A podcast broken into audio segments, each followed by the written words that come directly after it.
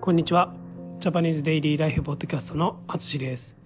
このポッドキャストは日本語を楽しく勉強している皆さんに向けたポッドキャストです。えー僕の日常生活の話を聞くことで日本語のリスニングを良くしたり新しい言葉を知ってもらえたらいいなと思います。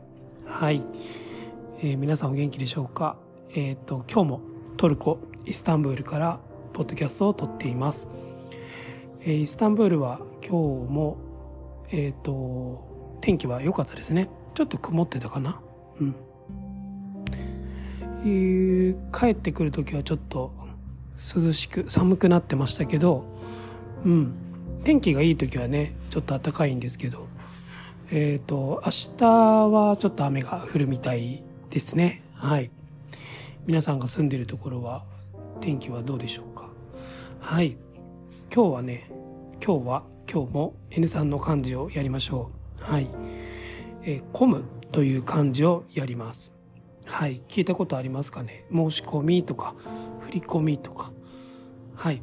えーそういう、えー時に出てくる込み、込むという漢字をやります。はい。これは音読みがありません。はい。今まで、ポッドキャストで言ってる中で初めてかな。はい。はい。音読みはありません。えー、訓読みですね。込む、込める。とか言います。えっ、と、込むですね。むが送り仮名で、込めるは、めるが送り仮名です。はい。これの意味は、まあ、集まるとか、中に入れるとか、そんな意味があります。はい。えー漢字で言うと、例えば、えーさっきも言ったんですけど、まあ、振り込み。振り込み。はい。これはですね、あの、お金を、まあ、銀行の口座とかに入れることですね。はい。口座は、あの、アカウントかな？うん。えっ、と、次が申し込み。申し込み。はい。これはね、はい。えっと、英語で言うとアプライとかになるのかな？はい、なるんですけど、え意思とか願いを伝えることですね。はい。はい。えっ、と、次が吸い込む。吸い込む。これは、えっ、と、まあ、液体とか気体ですね。はい。を吸って中まで入れること。はい。まあ、そうですね。まあ、息を吸い込むとか言うんですけど、はい。まあ、こう、この例文は後でまた言います。はい。えー最後は、見込み。見込み。はい。こんな使い方もします。これは、将来、えーフューチャーですね。まあ、将来そうなるという気持ちですね。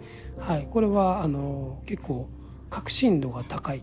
確信度が高いというか、まあ、自信があるというか、えーそう、そうなるだろうと強く思ってるみたいなことですね。はい。えーでは、これを使って例文を作ります。えー月末までに家賃を振り込む必要があります。月末までに家賃を振り込む必要があります。はい。えーまあ、普通はあんまり家賃振り込むんじゃなくて、引き落としなんですけど、あの、銀行のね、口座から引き落としなんですけど、まあそうじゃない時がたまにあります。えっ、と、まあそういう時に月末までに家賃を振り込む。まあ、あの、大家さん、相手の銀行の口座にお金を入れるということですね。はい。えっ、と、次が、日本語教師の勉強のために、えー学校に申し込みをしました。日本語教師の勉強のために学校に申し込みをしました。はい。まあ、入学の申し込みですね。はい。この学校で勉強したいですという時に、まあ、書類に書いて、それを出すということを、まあ、申し込みをするとか言います。はい。次ですね。えっ、と、大きく息を吸い込んだ。大きく息を吸い込んだ。はい。まあ、この吸い込むっていうのは結構息とか、うん、空気とか、うん、そういう時に使うことが多いかな。液体なんか水を吸い込んだってあんまり言わないですよね。飲み込んだっていうから。まあ液体よりもその気体ですね。タバコの煙を吸い込んだとか、まあ、空気を吸い込んだとか、まあ、そういういい使い方が一番多いかなと思います。はい。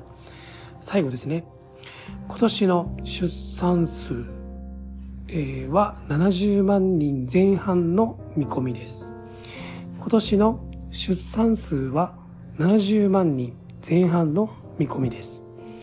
はい。えー、今年に、あのー、赤ちゃんですね。赤ちゃんが生まれた人数は70万人前半。まあ、70万人の、えっ、ー、と、まあ、一人から5000人ぐらいまでのどこかっていうことですね。はい。で、まあ、見込みなので、まあ、あの、今年の終わりまでにそれくらいに行くだろうということですね。はい。今年の出産数は70万人前半の見込みです。はい。こんな感じです。どうでしょうか？うん。コミも、まあ、そうですね。うんうん。使うときは、時々あるのかな？